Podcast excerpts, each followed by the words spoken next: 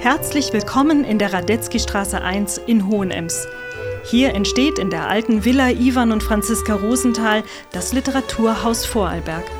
Mein Name ist Frauke Kühn und hier im Podcast treffen Daniela Egger und ich uns einmal in der Woche für eine Viertelstunde mit ganz unterschiedlichen Gästen. Das können Autorinnen und Autoren sein, aber auch Menschen, bei denen man auf den ersten Blick denkt, dass sie vielleicht gar nichts mit Literatur zu tun haben.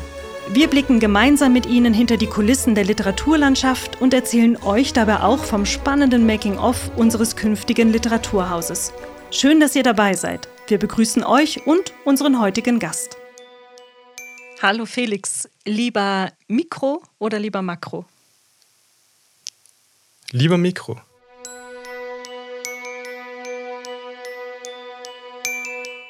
Felix, du wurdest 1993 in Feldkirch geboren, hast an der Filmakademie Wien in den Fachbereichen Drehbuch und Dramaturgie und Schnitt studiert und du arbeitest als Regisseur, Drehbuch und auch Hörspielautor. Du schreibst aber zunehmend auch für das Theater. 2018 wurdest du in der Sparte Film mit dem Anerkennungspreis des Kulturpreises des Landes Vorarlberg ausgezeichnet. Und genau im selben Jahr hast du mit deinem Film Metastarten beim Kurzfilmfestival Alpinale in Bludenz ein goldenes Einhorn gewonnen. Spannenderweise drei Jahre später, 2021, hast du dann selbst dort in der Jury gesessen. Was muss denn so ein richtig cooler Kurzfilm mitbringen, damit du ihn zum Sieger kürst? Das Spannende am Kurzfilm ist, dass er im Vergleich zum Langfilm viel experimenteller arbeiten kann, andere Dramaturgien verwenden kann, Geschichten auch nur anreißen, auch nur atmosphärisch arbeiten, wo man sich beim längeren Format ähm, konzentrierter auf das Fortführen der Erzählung konzentrieren muss, kann es beim Kurzfilm auch einfach nur ein kurzer Moment, eine Situation sein. Und Kurzfilme, die es schaffen, genau diesen Nachteil, oder das ist das falsche Wort, Kurzfilme, die es schaffen, genau diese Schwierigkeit des Formates spannend mit dem Stoff zu verknüpfen, den sie erzählen wollen, die finde ich interessant. Also nicht Kurzfilme, die versuchen, ein erstes Kapitel eines Langfilmes zu sein, sondern die das Format in seiner vollen Möglichkeit ausschöpfen. Du warst damals in der Kategorie unter anderem Horror ja, für die Jury zuständig. Erinnerst du dich noch an den Film, der, der gewonnen hat? Und kannst du uns kurz sagen, was dich dort so begeistert hat? Bei Horror war es schwierig, da gab es mehrere sehr gute Filme und wir haben uns dann dazu entschieden, auch lobende Erwähnungen auszusprechen. Ich weiß deswegen nicht mehr genau, welcher tatsächlich gewonnen hat, sage ich jetzt ehrlicherweise. Es gab einen sehr herausragenden Horrorfilm, der sich mit der serialen Angst des Haarverlusts beschäftigt hat. Ähm, der war wirklich, der ging unter die Haut und hat einem die Haare zu Berge stehen lassen. Und da fand ich es auch spannend, dass es so eine ganz alltägliche Angst war, die dann groß aufgezogen wurde und durch die filmischen Mittel wirklich zum Schrecken wurde. Ja, unglaublich ein Thema, das man jetzt gar nicht als Horror, also im Bereich Horrorfilm als erstes ähm, vor dem inneren Auge gehabt hätte. Aber äh, wie du schon sagst, oder diese ganz alltägliche Angst, in der vielleicht tatsächlich der echte, wahre Horror eben auch liegen kann. Jetzt haben wir mit dir als Jurymitglied schon ein bisschen begonnen. Lass uns doch nochmal ganz zurückkurbeln, Felix. Wie, wie bist du denn überhaupt zum Schreiben und später zum, zum Filmen gekommen?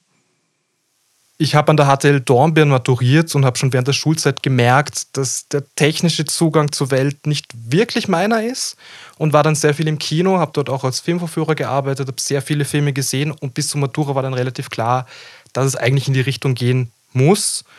Habe dann nach der Matura noch ein Jahr lang bei der Alpinale in der Organisation mitgeholfen und habe mich dann an der Firma Filmakademie Wien beworben. Das hat zum Glück auch gleich beim ersten Mal geklappt. Und geschrieben hast du bis dahin überhaupt nicht, weil Filme fallen ja nicht vom Himmel. Oder hast du dich am Anfang eigentlich eher als Filmemacher gesehen? Ja, das, das Filmemachen umfasst ja so viele Bereiche. Mir war schon relativ früh klar, dass das Dramaturgische daran das für mich Interessante ist. Also tendenziell schon das Drehbuch. Ich habe mich auch in dem Fach beworben. Wie so oft beim Studium merkt man ja erst beim Tun, wie breit das jeweilige Fach ist. Und ich habe dann sehr schnell gemerkt, dass der Schnitt und das Drehbuch sehr verwandte Bereiche sind, weil bei beiden geht es um die Inhalte von Szenen, um Figuren, was passiert, wenn ich diese Szene weglasse, wenn ich sie vertausche, wie verändert sich dadurch die gesamte Geschichte, der gesamte Film. Deswegen habe ich dann Schnitt dazugenommen. Und um die Frage aufzugreifen, geschrieben habe ich immer schon, aber oft eher ziellos. Und natürlich musste man da auch sich bewerben an der Filmakademie und dafür auch eigene erste Kurzgeschichten schreiben. Ich habe davor ein bisschen geschrieben, aber wirklich angefangen, regelmäßig zu schreiben, habe ich wahrscheinlich erst für die Aufnahmeprüfung. Inzwischen schreibst du zunehmend eben auch für die Theaterbühne. Und wenn ich mir jetzt die LeserInnen mit einem Prosatext vorstelle, dann ist ja ganz klar für jeden oder man liest die Prosa alleine ich bezogen. Man hat so diese äh, stumme Stimme, diese stille Stimme im Kopf, die den Prosatext quasi rekapituliert im, im eigenen Kopf. Was reizt dich denn daran, diese stille Stimme im Kopf laut werden zu lassen und sie auf die Bühne zu bringen? Also was, was reizt dich an diesem szenisch-dialogischen Schreiben im Gegensatz zur Prosaform? Das Spannende beim szenischen Schreiben bzw. bei der szenischen Umsetzung ist, dass es immer eine Erfahrung ist. Also man geht gemeinsam mit Freunden oder mit Fremden ins Theater und ins Kino und erfährt da gemeinsam für zwei Stunden irgendwas. Also es ist eine Erfahrung, die man teilt und über die man später sprechen kann. Und dieses gemeinsame Erleben und das gemeinsame Besprechen und Diskutieren des Erlebten, das finde ich eigentlich das Spannende bei der Kunst im Allgemeinen wahrscheinlich. Und das interessiert mich viel mehr als dieses Prosa-Lesen im Ohrensessel, jetzt salopp gesagt, ähm, weil es vor allem um Austausch geht. Aber jetzt muss ich da ganz, äh, muss ich dann noch mal nachfragen, weil letztlich da geht es um den Rezeptionsprozess, oder? Äh, und natürlich kann ich auch ähm, fünf Leute haben, die das gleiche Buch alleine für sich gelesen haben und danach gemeinsam über das Buch in den Austausch gehen. Was, was macht denn die Produkt was macht denn die Produktion des, ähm, des dialogischen, des szenischen Textes so spannend? Ist das immer der Gedanke, äh, wie der Text mal rezipiert wird, nämlich in der Gemeinschaft, im Theatererlebnis? Oder ist schon beim Produktionsprozess, beim Schreiben dieser Dialoge eine besonders reizvolle Herausforderung für dich zu finden? Also beim Schreiben selber denke ich jetzt weniger ans Publikum oder wie die das wahrnehmen, aber selbst als Publikum drin zu sitzen und zu spüren, wenn die Person neben mir den Atem anhält, wann sie zusammenzuckt, weil es irgendwie unheimlich wird oder wenn sie zu lachen beginnt. Also dieses ganz ehrliche, ähm, unverkopfte und direkte Feedback, das man auch vom restlichen Publikum mitbekommt, das finde ich halt sehr spannend. Das ist auch sehr spannend natürlich, wenn man bei der eigenen Arbeit im Publikum sitzt und mitbekommt, wo, wie die Spannungskurve sich irgendwie körperlich, sinnlich im Saal bemerkbar macht. Das sind die ganz tollen Momente, wenn man merkt, okay, der Effekt hat funktioniert, da ist ein Lacher, da ist ein Spannungsmoment, da ist ein Aufatmen. Jetzt waren ja schon einige AutorInnen bei uns hier in der Radetzky-Straße zu Besuch und immer wieder kommen wir in den Gesprächen auf dieses Thema Dialoge schreiben, weil wir uns, glaube ich, alle ähm, weitestgehend einig sind. Als Leserin ähm, sind die Figuren dann für mich besonders authentisch und auch äh, glaubhaft, wenn die Dialoge so richtig sitzen. Also sehr oft oder immer mal wieder erlebt man ja in den Texten, dass man das Gefühl hat, ähm, oder äh, also wenn, wenn der Autor spürbar wird, äh, dann oft dann, wenn man das Gefühl hat, ist, äh, der Figur werden Dialoge in den Mund gelegt. Und jetzt hast du dich mit dem szenischen Schreiben oder deiner Vorliebe für das szenisch-dialogische Schreiben ja eigentlich genau an das schwerste Geschäft äh, ähm, gewagt, denn ähm, natürlich, oder da hast du Dialoge ohne Ende. Fallen dir Dialoge so leicht? Hast du da eine natürliche Begabung oder wie arbeitest du, bis deine Figuren die richtige Stimme, den richtigen Ton und auch das richtige Lexikon benutzen? Das ist eine spannende Frage. Ein Professor hat bei uns an der Uni mal gesagt, dass Drehbücher fürs Verschwinden geschrieben werden. Weil wenn sie gut sind, merkt man sie nicht mehr. Dann ist es natürliche Sprache, dann ist nicht mehr klar, da hat sich jemand was gedacht, hat es aufgeschrieben, Schauspieler haben das gelernt, haben das dann sehr gut gesprochen, sondern im Idealfall wirkt es so, als ob es aus einem Fluss, aus einem natürlichen Gespräch und aus der Figur herauskommt. Und genau das finde ich auch sehr spannend dran, dass es genau darum geht, verschiedene Arten von Sprache auch im Alltag aufzuschnappen, weiterzudenken, verschiedene Codes irgendwie zu, zu entschlüsseln oder zu verwenden. Genau darum geht es ja bei Film immer. Der arbeitet ständig mit Codes. Im Grunde ist es auch nur eine andere Art der Kommunikation, die sich auf eine Art verschlüsselt. Und diesen, diesen schauspielerischen, journalistischen Anteil des Schreibens, den mag ich sehr gern. Also sich in eine Figur hineinzudenken, zu verstehen, in welchem Milieu die wie über welche Dinge spricht und da irgendwie auch in der Figur drin zu verschwinden, macht mir wirklich sehr viel Spaß. Und das ist ein so schönes Bild. Äh, und damit also vor all diesem Hintergrund warst du halt äh, für das Wort in Lustenau und uns als künftiges Literaturhaus genau der richtige Ansprechpartner, als wir für unsere Writers Class an der Hack in Lustenau einen Autor gesucht haben, der mit den SchülerInnen dieser Writers Class eben genau dieses dialogische Schreiben ausprobiert über verschiedenste kreative Methoden. Dieses Format Writers Class ist ja ein Projekt, das sich über vier Jahre in der Volksschule, Unterstufe oder Oberstufe hinwegzieht äh, und wo wir über vier Jahre lang jedes Jahr unterschiedliche AutorInnen einladen, äh, mit den SchülerInnen in das Schreiben hineinzugehen. Und zwar in das lustvolle, freudvolle Schreiben über, äh, ohne Notendruck. Und in der Hack, das ist natürlich jetzt die Sonderform oder im Gegensatz zur Langform sind es dann sogar fünf Jahre. Ähm, und Jetzt ist es so, du, du hast zur Hälfte des Schuljahres gestartet, also mit dem zweiten Halbjahr, machst also nur ein halbes Jahr Writers Class mit der ersten Klasse der Hack äh, Lustenau. Und trotzdem ist das ja im Verhältnis zu oder im Vergleich zu punktuellen Schreibworkshops, die einmal für vier Stunden äh, stattfinden, doch ein relatives Langfristprojekt. Und es ist nicht so ganz gewöhnlich, dass man als Autor oder als Autorin in solche Langfristprojekte eingeladen wird. Was war für dich besonders reizvoll, als wir mit dieser Anfrage auf dich zugekommen sind, obwohl es sich über so einen langen Zeitraum hinwegziehen wird? Also genau dieser langfristige Aspekt fand ich gut und richtig und spannend, weil Schreiben ist nichts, was man an einem Nachmittag macht, sondern es ist immer eine prozessorientierte Sache und es geht darum, Sachen auch zu verwerfen, neu durchzudenken, zu überarbeiten. Das fand ich schon mal sehr spannend, dass das schon mal mitgedacht wird, eben im Vergleich zu einem, wir schreiben einen Nachmittag zu, wir arbeiten länger an einer Sache, an einem Text und denken ihn mehrfach aus verschiedenen Perspektiven durch. Das war eine Sache. Und äh, was du dann direkt auch bei der ersten Anfrage äh, so formuliert hast, war, dass es eben nicht ergebnisorientiert ist und prozessorientiert. Und deswegen habe ich mir gedacht, das wird super, weil da kann man mal ausprobieren. Man kann auch mit der Klasse ein bisschen hinspüren, was interessiert sie, welche Methoden schreibpädagogisch funktionieren, welche stoßen eher auf Granit und wie haben wir da einfach gemeinsam Spaß und entdecken eine andere Art des klassischen Schreibens, wie man es in der Schule eben hat, mit äh, Benotung, mit Mindestwortanzahl.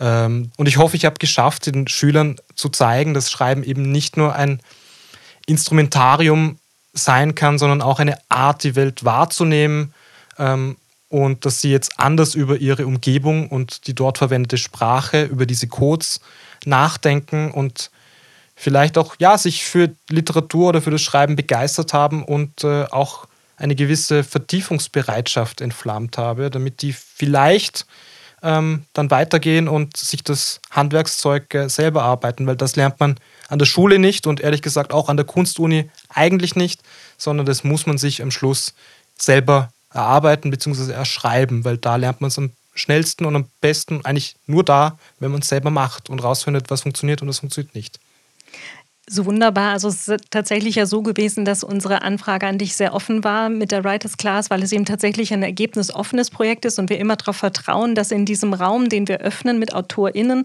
und den SchülerInnen ganz sicherlich Gutes und Spannendes und Kreatives entstehen wird. Und die einzige Vorgabe war, es geht um Dialoge und es geht um Mikrodialoge, also kürzest Dialoge. Ähm, wie, also echt Hand aufs Herz, ja. Wie, wie war denn der Start mit den SchülerInnen und wie bist du mit ihnen vorgegangen, um in dieses Schreiben hineinzukommen, in dieses Schreiben dieser Mikrodialoge?